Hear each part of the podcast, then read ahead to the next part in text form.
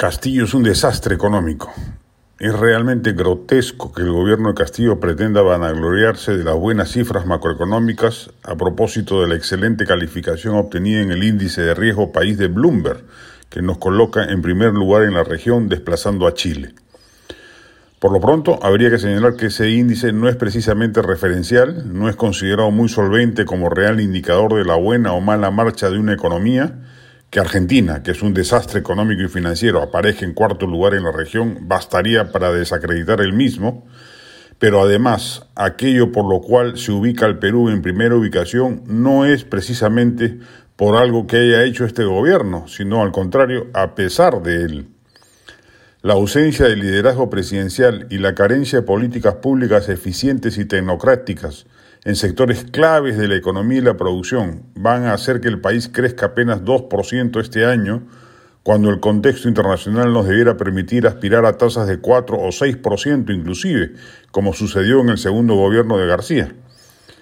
Castillo y su ineptitud le cuestan al país por lo menos 8 mil millones de dólares anuales, eso es lo, que la economía peruana deja de crecer por la política de mediocridad administrativa y el copamiento partidario de sectores claves del Estado, sin ninguna consideración por la, meritocracia o algún respeto por la pátina tecnocrática que se ha ido forjando a lo largo de las décadas en muchos ministerios u oficinas públicas.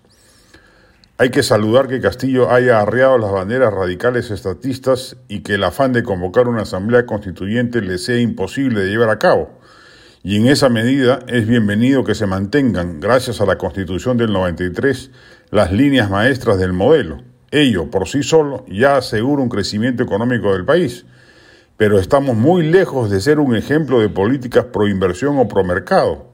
Muy por el contrario, se está destruyendo la calidad estatal y se está desperdiciando un momento de oro para disparar las tasas de crecimiento y acelerar la reducción de la pobreza y de las desigualdades sociales y ello sí es atribuible al régimen de Castillo y no debiera ser, como es obvio, motivo de vanagloria. La del estribo. Estamos en medio del siempre recomendable Festival Internacional de Teatro y Danza Temporada Alta, en su séptima edición, que anualmente convoca la Alianza Francesa. Esta semana estará en Libalone, España, el 21 y 22 de febrero, Pocahontas o la verdadera historia de una traviesa, también de España, el 23 y 24 de febrero. Nuestros cuerpos sin memoria, una coproducción peruano-francesa, el 26, 27 y 28 de febrero. Hay además talleres y clases maestras. Vea la programación en la página web de la propia Alianza Francesa y las entradas las adquieren Join Us. Buen teatro presencial.